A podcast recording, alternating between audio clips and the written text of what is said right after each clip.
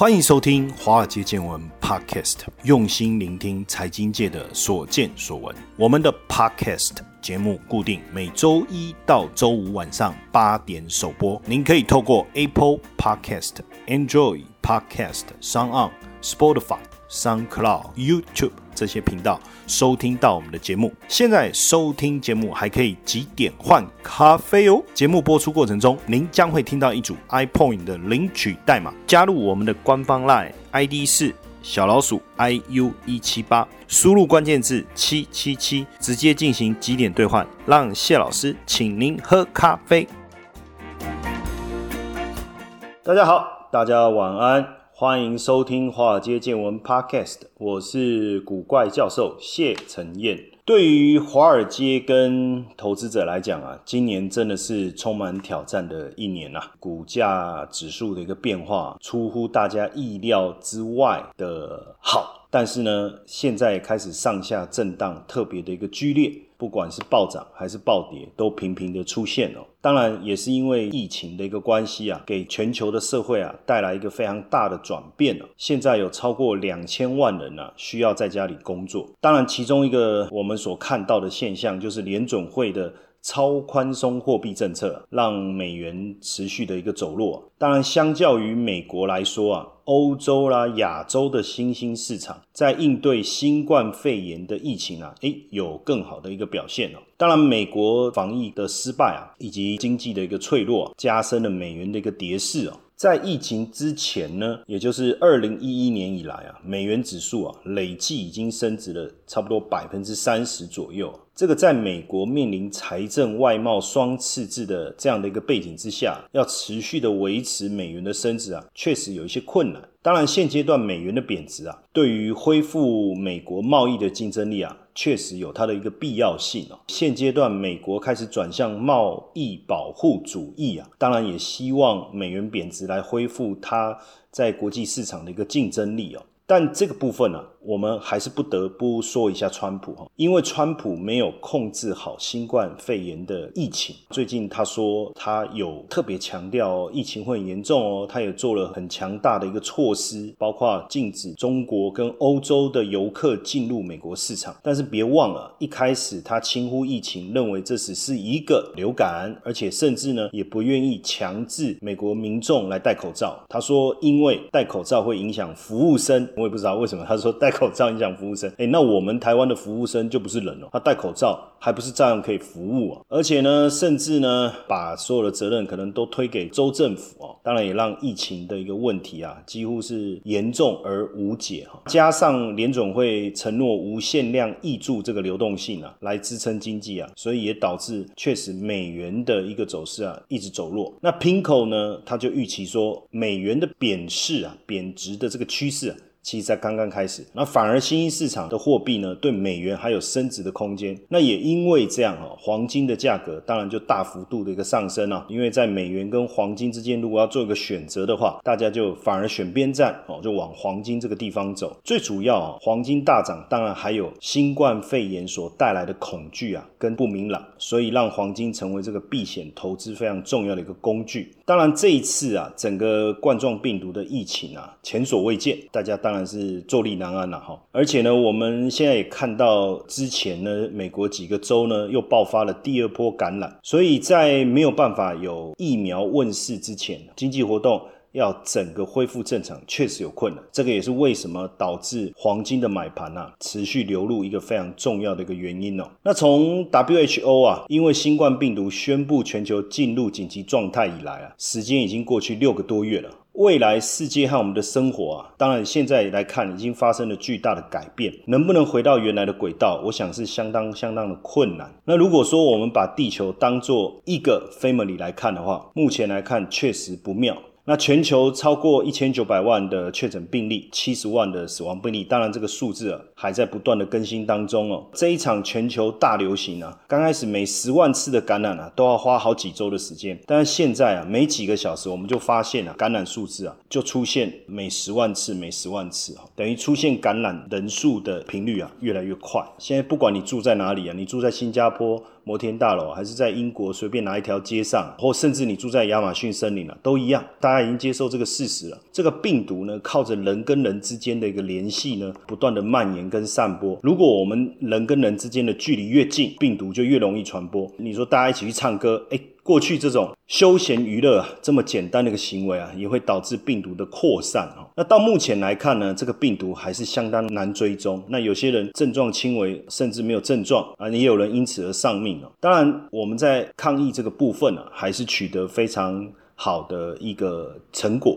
从各国来看呢，像纽西兰因为及早行动哦，及早封锁。关闭边境，所以当地几乎没有什么确诊的病例，那大家的生活也都差不多恢复正常了。澳大利亚呢，也试图的要走出封锁，不过像维多利亚州还是在不确定的一个情况之下。那墨尔本是七月就又重回封锁的状态哦，而且传染病例不断出现之下，对民众的一个生活规范又更严格了哈，包括宵禁啊，甚至只能在住所周围五公里以内来活动。那当然，欧洲开始解封了哈。那西班牙、法国、希腊出现的这个确诊病例又创新高。那德国呢？三个月内的首次报告单日也又出现了一千例的确诊病例哦。那过去在欧洲啊，如果你戴口罩，哎，是一件很奇怪的事情，因为病人才戴口罩，所以你不会戴口罩出现在街上嘛。但现阶段这样的一个行为已经很普遍了。你甚至去海边度假，游客也要戴口罩。但是过去防疫成功是不是代表未来一定防疫能成功？不确定。香港当时第一波疫情做得。非常好，也受到大家的赞赏。但是现在的酒吧、健身房又关闭了。本来迪士尼度假村重新开放，结果不到一个月又再次关门。所以解除封锁，是不是就能够回到以前的生活模式？可能很困难哦。我这样讲很沉重，但是确实可能很困难。那这一切什么时候能结束？有时候我都我都在想，有没有可能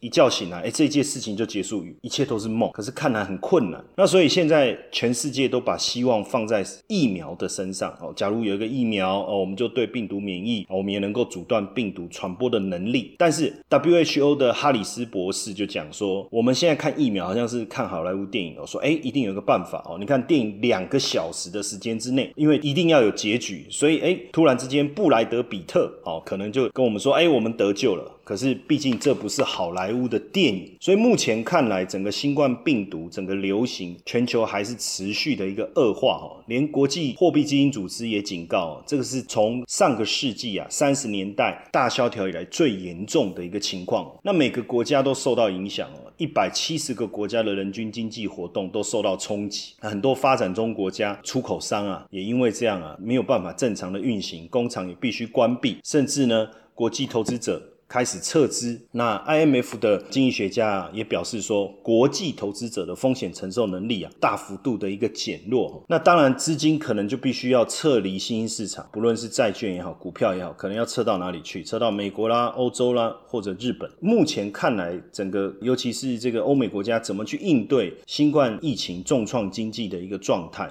第一个当然就是在公共卫生的一个部分，另外更主要的还是想办法减少失业，好和小企业的破所以，比如说免税啦，或是提供贷款啦，延长福利款项的一个发放，或是增加疫苗跟药物的投入。不过，这样看起来哈，都是一些临时的一个状态哈。因为你就算说好，我们拨贷款出去好了，但未来要不要还？除了政府补贴以外，基本上还是要偿还。所以，全球疫情还没有结束的情况下，这个局势啊，都还在持续的一个变化当中哦。接下来就是我们今天的彩蛋时间。iPoint 领取代码 C 六三六零。活动详情呢，请到下方的说明栏观看。嗯，说到底。未来的经济会怎么复苏哦？有人就讲说 V 型，目前看起来不可能。那有没有可能是 W 还是 L 还是 U？目前普遍的共识啊，可能认为都应该还是 U 型的复苏哦。因为如果是 L 就太悲观了，那表示未来都不会复苏了哈。那现在新冠病毒看起来没有特效药，疫苗还没有出现之前，对经济来说还是有很大的不确定性。那会不会有第二波？会不会有第三波？那衰退的路程啊，可能没办法用几个月来衡量了，可能要用几年了。所以要呈现 W 可能有一点困难，那 U 那这个 U 可能很大，有没有可能根本没有？英文字母可以来记非常贴切的哦来表达这个现象。我觉得最近有一个，就是大家在看已故的一个经济学学家，叫做加尔布雷斯啊哈，他曾经讲过一句话，他说经济预测唯一的作用。就是让占星术看起来更加可敬，哎，所以到底我们要用经济预测来去思考未来的世界的变化，还是用占星术呢？我也不晓得。反正也许看起来很多的占星师的预测啊，搞不好比这些经济学家还准。当然，现阶段呢，我们也看到新冠病毒导致各国之间外交的局势啊，特别特别的紧张，唇枪舌战啊，甚至为了这个疫苗开始抢夺。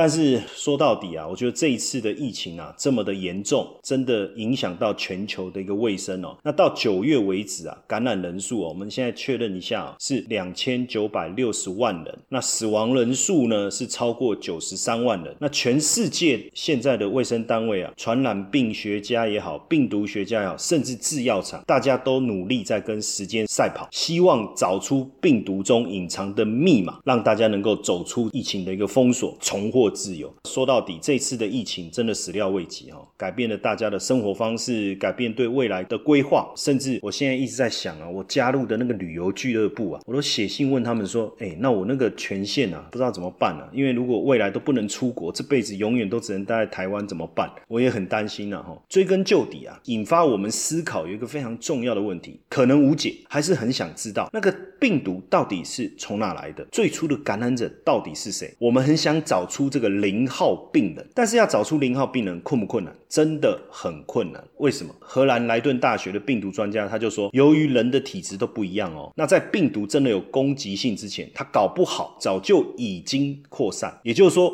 我们出现明显的症状之前，比如说发烧啦，比如说咳嗽啦，这些症状之前，搞不好这个病毒早就潜伏在人体里，只是到后来因为人群的接触而扩散。美国哥伦比亚大学啊，公共卫生学院的病毒学家他就指出哦，新冠病毒在人体上有非常广泛的疾病表现，有的人没有症状，有的人。症状轻微，那一直到有够多的人被感染，严重到要住院治疗时，病毒才被发现呢。所以，如果从这两个个专家的角度来看的话，那病毒的根源有没有可能根本就是来自于很多的地方，而不是一个地方？因为一开始的时候，大家都认为病毒来自于武汉，但是我们现在已经了解说，哎，新冠病毒有很长的时间是没有症状的，它有潜伏期的，所以大家就开始怀疑说，哎，会不会病毒早就在全球各地潜伏，只是。等待这个爆发的引爆点。简单来讲，病毒早就在各地潜伏，那只是武汉比较倒霉，在那个地方被爆发出来，所以大家就把矛头都指向武汉。可是事实是这样吗？因为这个现在各国啊都在进行这个污水检测，从二零一九年年中到年底的污水样本去检测有没有新冠病毒。结果西班牙巴塞隆纳大学研究团队，他二零二零年四月就开始对当地的污水样本进行检测，想说能不能找出病毒传播的轨迹嘛？为了避免这个二度传播，就他们在检查二零一八年一月哦。到二零一九年十二月的污水样本的时候，赫然发现二零一九年三月的污水样本中检测出新冠病毒。请问这个比西班牙的确诊病例早多久？早九个多月哦。二零一九年三月在污水样本里就已经检测出新冠病毒哦。好，那这一波疫情最严重的意大利，大家都认为是游客带进去开始传播的。可是意大利国家卫生研究院针对二零一九年十月。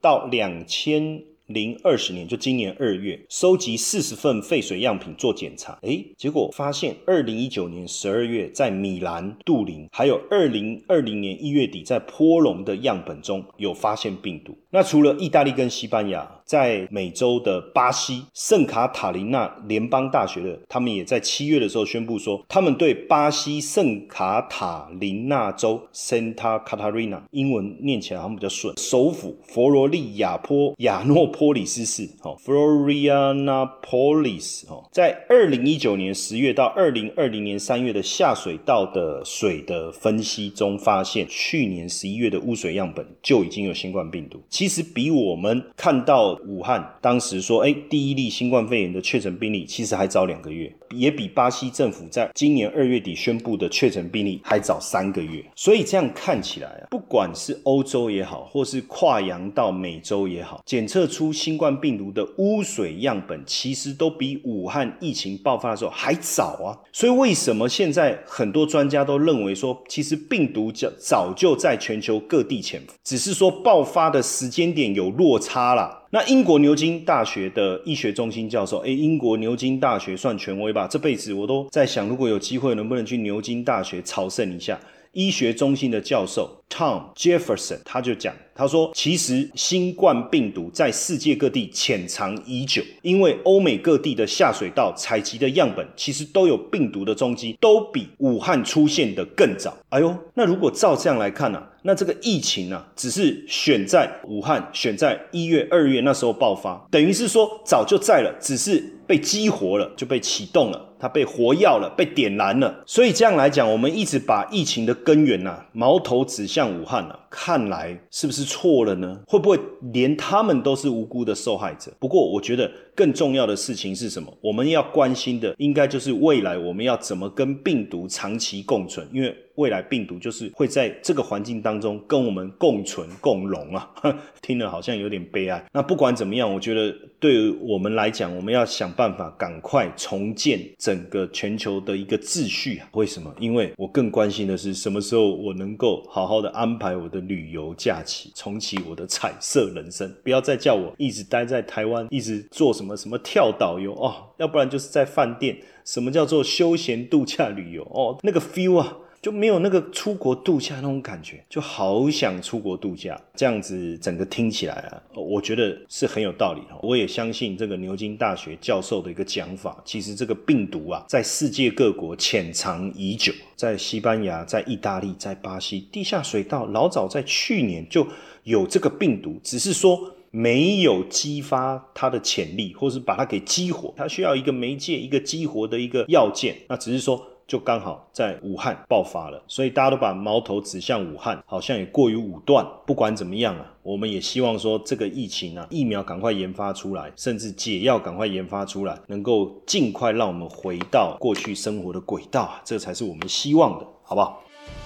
谢承燕老师寻找接班人计划，操盘领航员。开创斜杠收入线上说明会，搜寻赖好友 at iu 一七八，输入关键字八八八。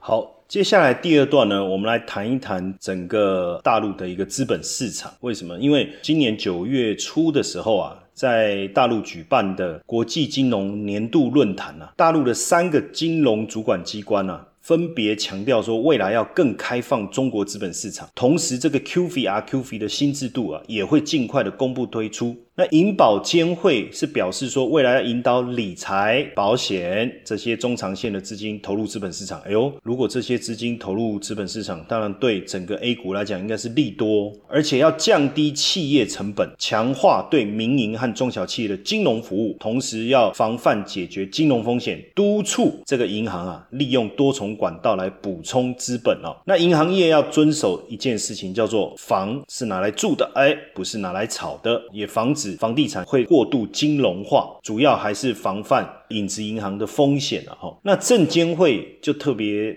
强调说，到目前为止啊，外资透过沪港通、深港通啊，持有 A 股的股票比重已经达到三点二八。那如果加上 QF 跟 RQF 的话，这个比重呢，大概介在四点七到五之间哦。那这个比例如果跟其他的先进的资本市场来比较，例如日本啊、韩国啊，或者我们台湾来比的话，相对来是低很多。所以呢，引进外资投入 A 股还有很大的一个成长空间。证监会它的想法也是说，要再持续扩大沪深股通的一个范围跟标的啊，甚至呢 ETF 的互联互通，还有外资配置股票啦、ETF 啦这个部分能不能更便利？那未来修订的 QF 跟 RQF 会尽快的实施哦。诶，从这些角度来看啊，我相信 A 股的整个市场结构啊跟品质啊会产生很大的改变。那如果说外资也能够持续加码，那对于一般我们所谓的价值投资啊，或者是改善善公司治理方面啊，会带来很大的一个成果。那为什么要聊这个呢？先让各位理解说，哦，这个部分好像是从政策上面要来去做对股市的一个支持。基本上技术面、筹码面、基本面都比不上政策面。我不是要讲阳春面，也不是要讲牛肉面，是政策面哦。那因为呢？根据历史的经验哦，就是说为什么现在他会去宣布这个事情，而且就在九月初，因为我们去统计啊，通常 A 股第四季的行情呢，每年都会有，过去十年呢，第四季平均涨幅是七点五。那你看现在 A 股的基期又低，估值也低，加上中美贸易战的冲击，股市一直没有明显的一个大涨。哎，现在流动性偏宽松，加上政府的政策似乎。有要推升股市的这样的一个迹象，那在没有什么风险利率下行的一个风险情况下，那股市跟债市或房市比起来，那 A 选股市当然比较好啊。那基本面呢，在 PMI 的部分，就是大陆的制造业采购经理人指数啊，已经连续六个月啊在五十以上，包括整个生产者物价指数啊也开始上扬。连库存都大幅度的减少，代表企业信心恢复啦，需求开始在逐步扩张啊。诶，那这样 A 股有没有可能进入有机之谈哦？就是有基本面的一个上升。其实七月底的时候啊，大陆的一个政策啊，就是偏向国内大循环，还有内需消费来支撑经济。你知道？二零二零年呐，是“十三五”最后收割的年。那十月呢，要五中全会了。那五中全会，我要收割“十三五”的计划嘛？那你觉得这个 ending 要做的漂亮还是不漂亮？再来五中全会之后，十四五的规划，那这个十四五的规划就是要定出一个新的一个基调嘛，还有未来的一个施政目标。但我觉得还没有开会，我大概已经理解哈。第一个哈，我觉得就是刺激内需，应该不会偏离太远。那所以短期的基础建设这个部分很重要，还有地产要稳定，这个部分很重要，对不对？因为这样才能强化整个消费的一个力道。再来第二个是什么？就是产业要升级、要创新，你要加快核心的技术发展。所以这样看起来啊，包括消费转型跟升级啊，是未来潜力非常看好的哦。那因为我们统计过去上证指数啊，每个月的涨幅。实际上我在看啊，就是十月、十一月、十二月的涨幅表现是最好。那呼应刚才我们一开始讲的哦，第四季的涨幅表现是很不错的。所以现阶段呢，我们从企业的盈利的数据来看也好，从整体财报的角度来看也好，加上现在市场哎对风险的接受度提高了，再加上现在政策要进入什么“十四五”规划的酝酿冲刺期，所以未来 A 股的亮点有没有？有。内需创新的升级，而且在刚才我们讲的哦，就是证监会啦、银监会啦，哈这些它的这个政策的推动之下，资金有可能重新集合，形成一股力量，然后进场再持续的一个驱动了。那当然，我们在看大陆整个经济成长已经开始回归原来成长的周期了，对不对？企业盈利哦也持续的修复。我们最近在看啊一些中小型的股票，还有包括创业板的股票，股票表现都不错哦。那我们再看这个整个版图的一个变化，哎，发现就是往资讯科技、消费跟医疗保健这个比重比较高。当然，最主要啊，也是创业板的注册制啊，已经开始进行了哈。那涨跌幅现在创业板是放宽到二十趴，哎，好像没有造成市场的冲击哦。而且呢，市场还更活跃。再加上我觉得第四季啊，也就是十一月，最主要还是川普的选举。我看看他忙自己的选举，大概也没空啊，持续的搞大这个中美之间的一个争端了。所以反而有利于整个股市结构的调整啊，跟行情的一个复苏。那从整个中国大陆供给端的一个复工状况来看呢，虽然说速度慢一点，但是确实消费有逐步的在恢复了哈。我们从电影院的票房其实最可以去观察的出来。那当然过去呢，我们都会以这个什么金融业啦、制造业为主，可是现阶段我们会比较偏向哪一些产业？科技啦。医药啦、消费啦这些，那因为受惠整个经济复苏、消费回暖，什么产业比较好？家电、汽车，哎，还有什么家居？这些估值也低呀，而且也差不多充分消化了这些利空因素，所以相当有机会。那当然呢，目前推动整个市场前进的力量还有什么？像云端呐、五 G 啊、半导体啊、新能源呐、先进制程啊。这些都可以持续的去关注。那当然，如果说都可以持续的去关注，哈，那为什么会讲到这个金九银十？其实金九银十就是一个时间观念嘛，因为大陆就是以农立国，农业来立国，九月、十月进入秋收，哦，我们讲春耕夏耘秋收冬藏，所以按照这个消费的心里面来看呢。进入秋天以后啊，接着就冬天了嘛，所以消费会开始明显的增加，所以这个金九银十啊，已经变成是这个各行各业啊，每一年到第四季销售旺季的一个通用语。哎，准备迎接金九银十的来临哦！哎，别忘了十一月有双十一哦，十二月有双十二哦。双十一是光棍节啊，双十二是干嘛？哎，坦白讲，我也不知道哎，我感觉就是商人搞的一些名目，对不对？好啊，不管怎么样，反正到了第四季啊，整个零售销售的状况啊，就开始增温。那金九银十这个消费旺季的一个启动啊，实际上啊，根据过去的经验来讲啊，最有利的啊，当然还是跟内需相关的哦。以目前官方持续加大基础建设的投资，还有促进消费的这些措施之下，确实跟内需消费市场有关的哦，消费电子啦、食品啊、家电啊、观光啊，未来这些都会有很好的。一个表现，当然从 A 股来看，我觉得瓶盖股、立讯啊这些蓝思科技啊，还是一个你可以持续去追踪的方向，甚至饮食类的、家电类的，你可以去追踪。那最近我也在看啊，一些旅游类的股票，像宋城演艺啊这些，哎，股价都已经开始动起来了。这代表什么意思？其实也代表说，大家已经有心理准备，已经知道。金九银十的一个启动，所以已经有人开始在布局了。那当然，回到我们自己台湾的角度来看的话啊，我们可以怎么做？哦，当然你可以买 ETF，像沪深三百、上证指数、上证五十、深圳中小这些都可以。那深圳中小，因为它里面的成分股呢，产业比较新，财报也比较好，再来资金也多了哦，所以看起来表现应该会最出色。那为什么深圳中小？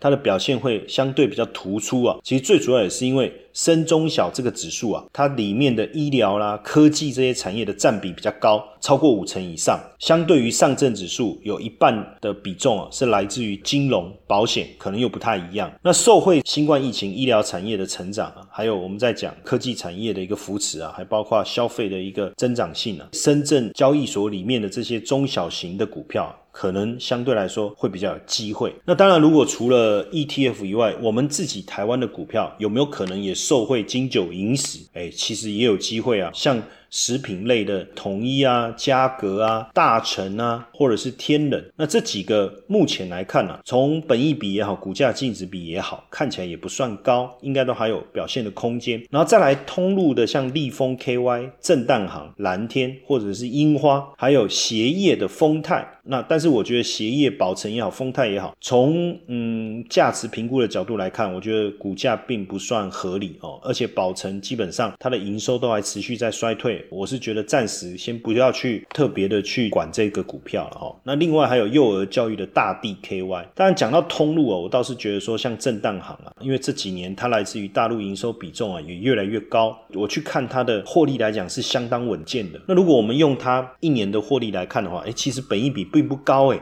所以接下来第四季啊，大陆内需消费啊占整个大陆的 GDP 啊比重一定会越来越高。所以呢，大陆经济接下来要发展的过程中啊，薪资水准调高带动消费成长的这个模式啊，我相信应该是不可逆的。那如果是这样哦，那我们可以锁定 A 股里面的内需市场的消费相关的股票。那如果是台湾，那我们就可以锁定中国收成、中概通路等相关的股票。